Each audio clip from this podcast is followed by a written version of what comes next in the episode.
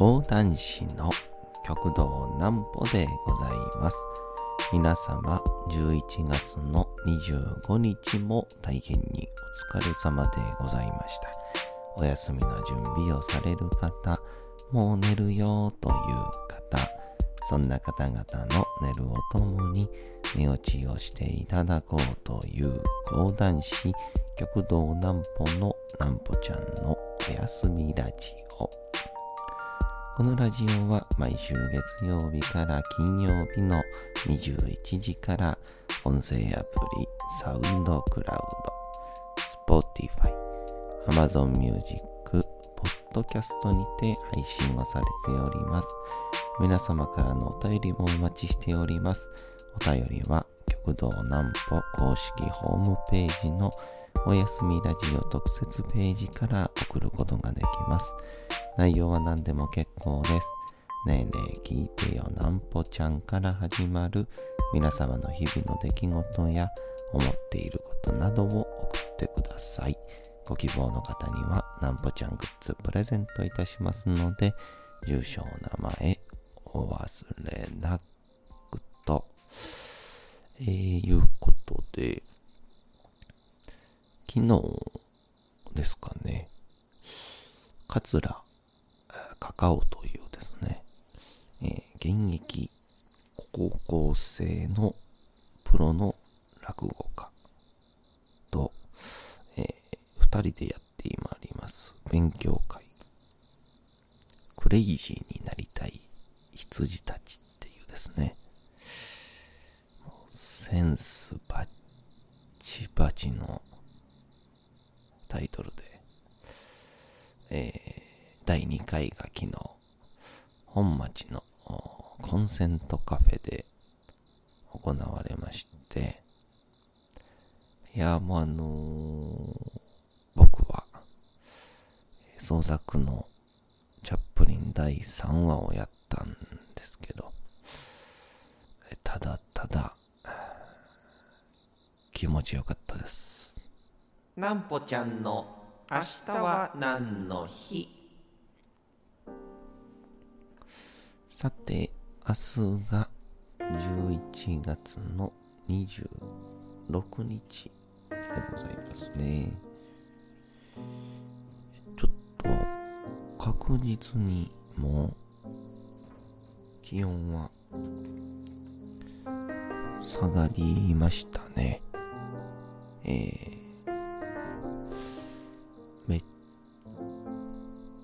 ちゃ寒いですよね。なんか寒くなったらいよいよ冬本番やなみたいなこと言うてるんですけど。寒かったら寒かったで。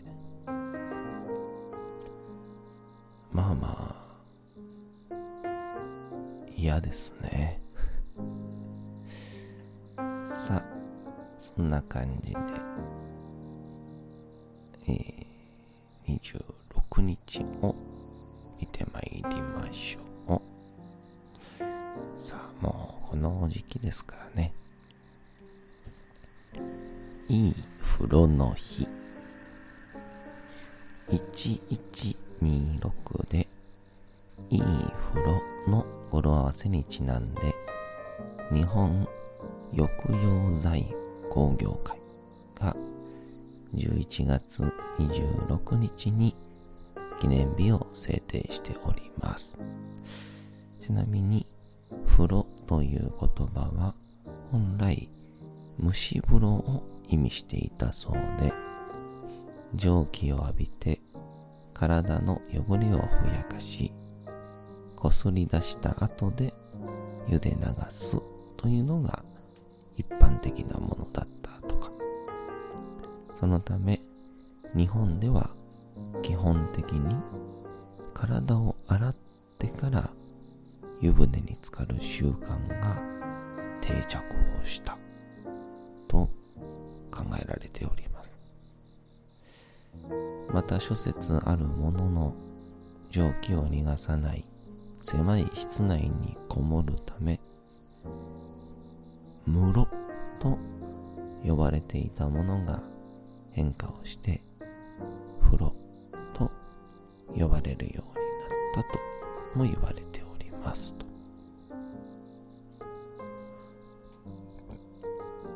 あのー、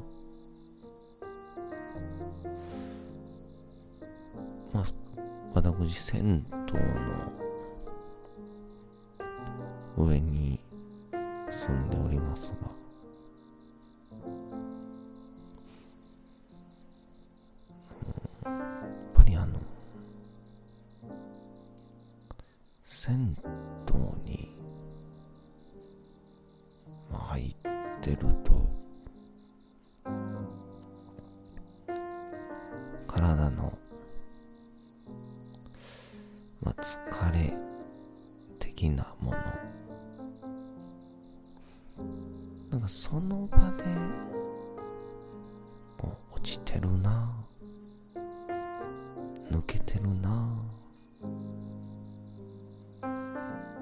いうよりかは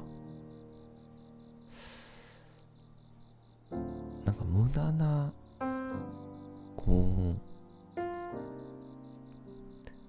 緊張感みたいなものがなくな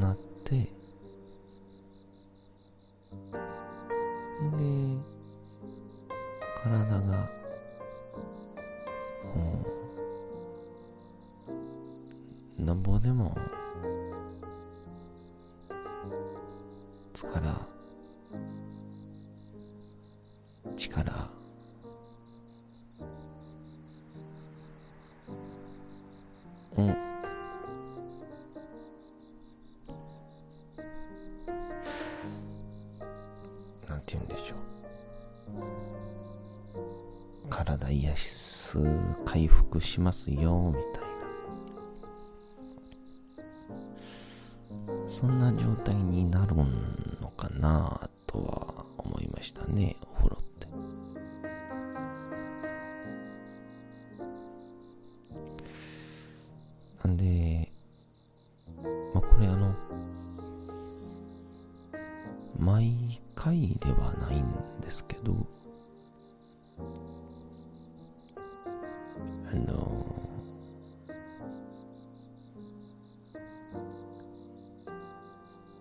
方ぐらいに一回銭湯に入って仕事場へ行くとなんか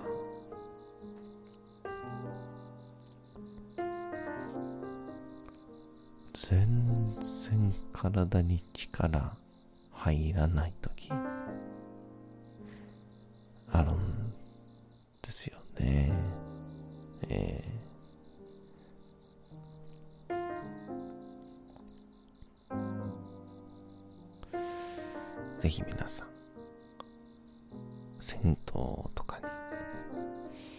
足を運んでみてはいかがでしょうか。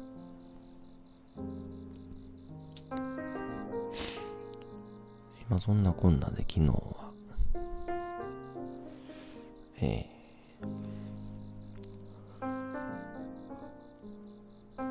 カオとの二人会だったんですけども、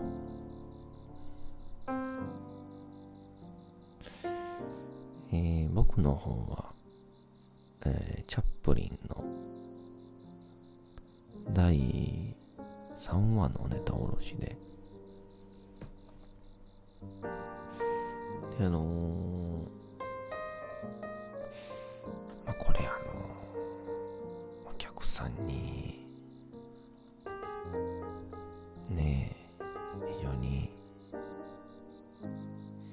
失礼なんでね。あんまり言わない方がいい気も。するんですけど。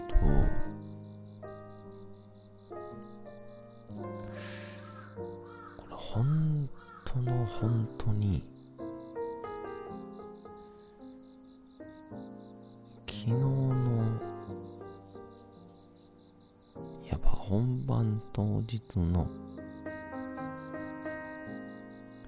3時頃まで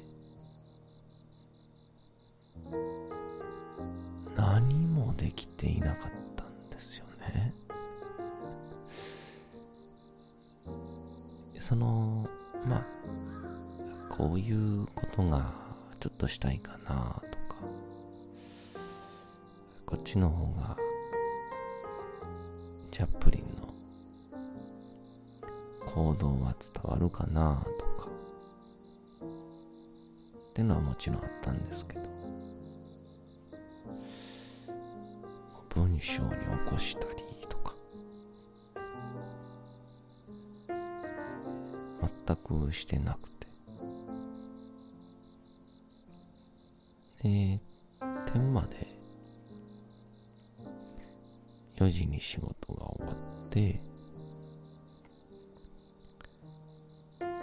歩いて、約1時間。50分ぐらいですかね。本町のコンセントカフェまで行きまして、その道中で物語を作っていくっていうのをやったんですけど、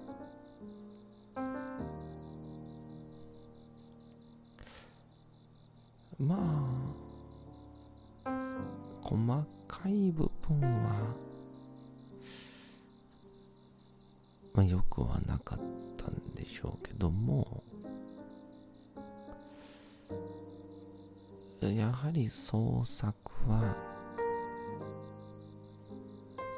自分の衝動好きなこと楽しいことという状態で作った方がいいんだなと再認識いたしましたね。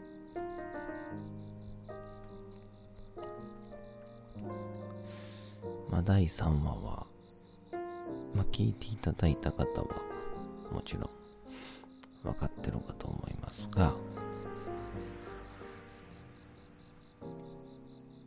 我がチャーリー・チャップリンのまだ青年期10代のチャーリーがこうどういうに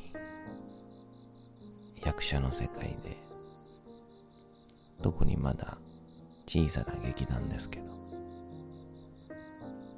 そこでいかに成長していったか。そして有名になっていったかっていうのをチャンスという言葉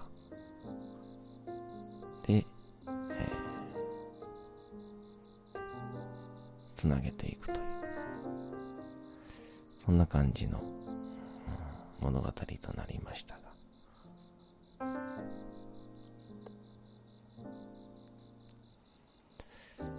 え、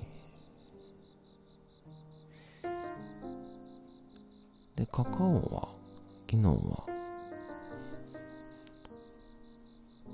えっ、ー、と軽技公爵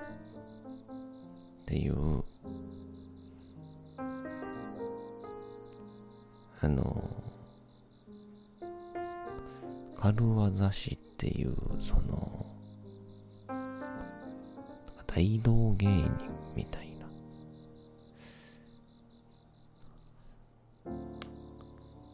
がこうどんちゃかどんちゃかやってる隣でかつての講談師公爵士が。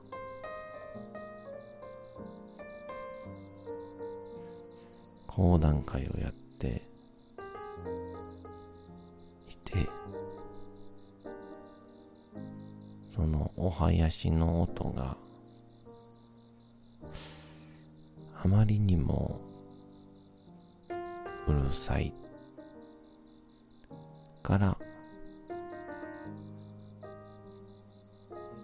てられないっていう。まあその中でなんて言うんでしょうね。こう講談師がしゃべるこう難しい修羅場読み的なもの。それを。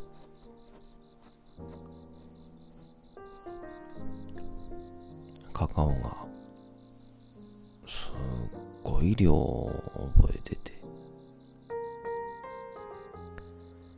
いや。僕もこれ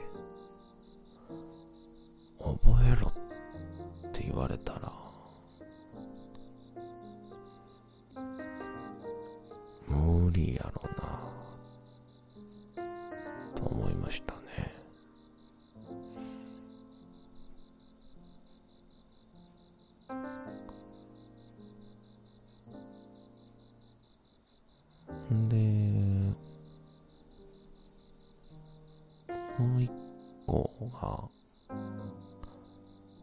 小倉船というお話で。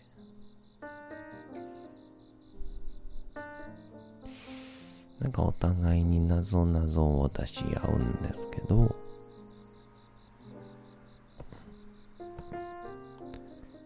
うなんかこう片方のアホなやつがそんな。絶対わかるやろみたいな。問題を出しちゃってどんどん損をしていくというような。落語ってようできてますねやっぱり。面白かった。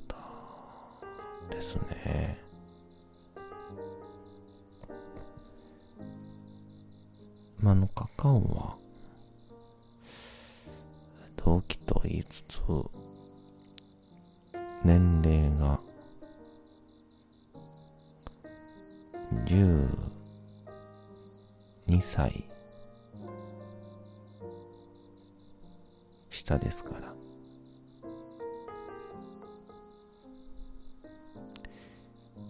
まあ、いわゆるこう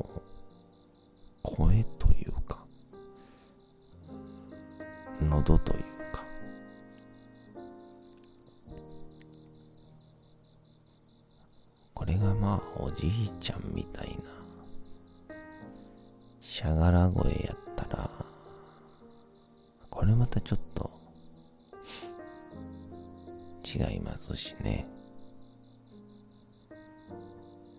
まだまだその喉はまだやなと思うんですけどまあ僕も含めてですけど。でもこうカカオの年齢だからこそというか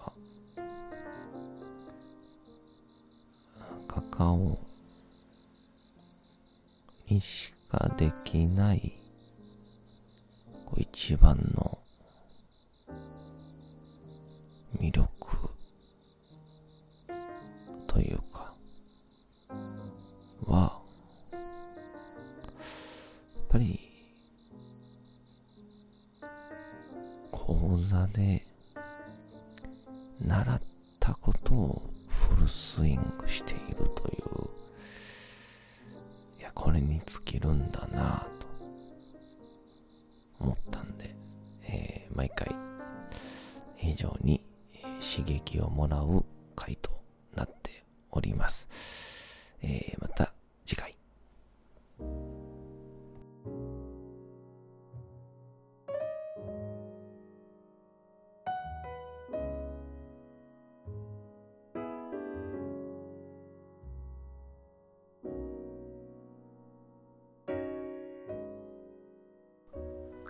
さて、時刻はうとうと朗読会の時間となりました。皆様、小さい頃に眠れなかった時、お父さん、お母さん、おじいちゃん、おばあちゃん、お世話になっている方に本を読んでもらった思いではないでしょうか。なかなか眠れないという方のお力に寝落ちをしていただければと毎日様々な物語、小説をお届けしております。さて、本日もお読みしますのは、チャップリン自伝若き日々でございます。えー、ちょうど第3話が昨日ネタおろししたんですけど、まあ、この読み続けているのが創作に追い抜かれた感じでございます。どうぞ着々と進むチャップリン、お楽しみください。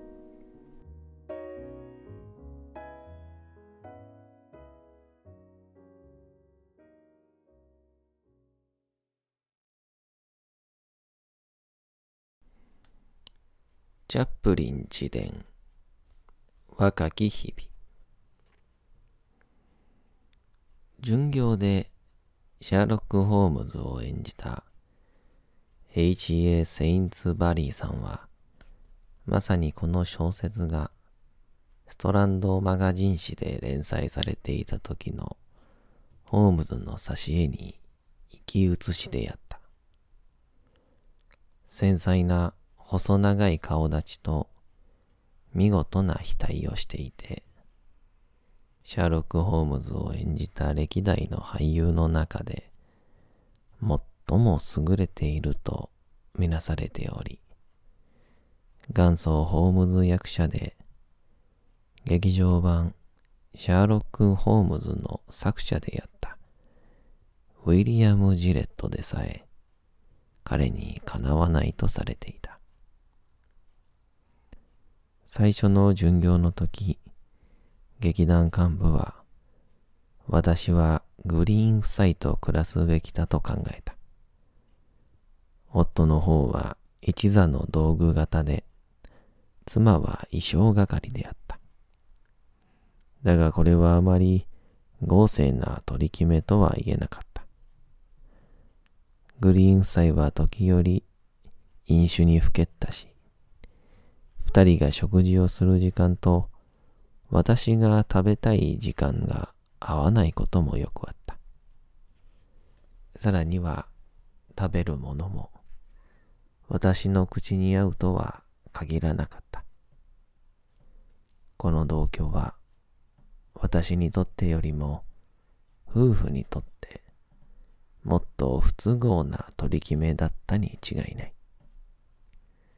そんなわけで3週間経った時合意の上で同居を解消することにし、他の団員と暮らすにも幼すぎたので、私は一人で暮らすことになった。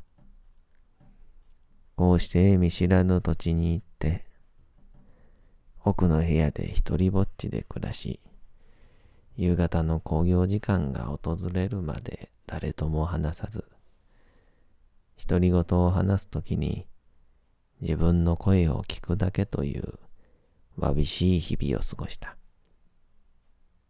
時には一座の団員が集うラウンジバーに足を向けてビリヤードに興じる姿を眺めたりしたこともある。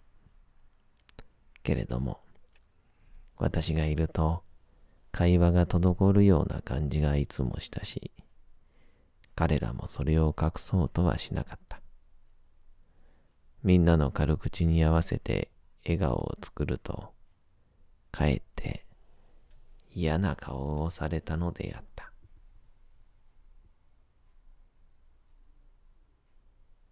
さて、本日もお送りしてきました、なんぽちゃんのおやすみラジオ。というわけでございまして、本日も11月25日も大変にお疲れ様でございました。明日も皆さん、街のどこかでともどもに頑張って、夜にまたお会いをいたしましょう。なんぽちゃんのおやすみラジオでございました。それでは皆さん、おやすみなさい。すやすやすやーん。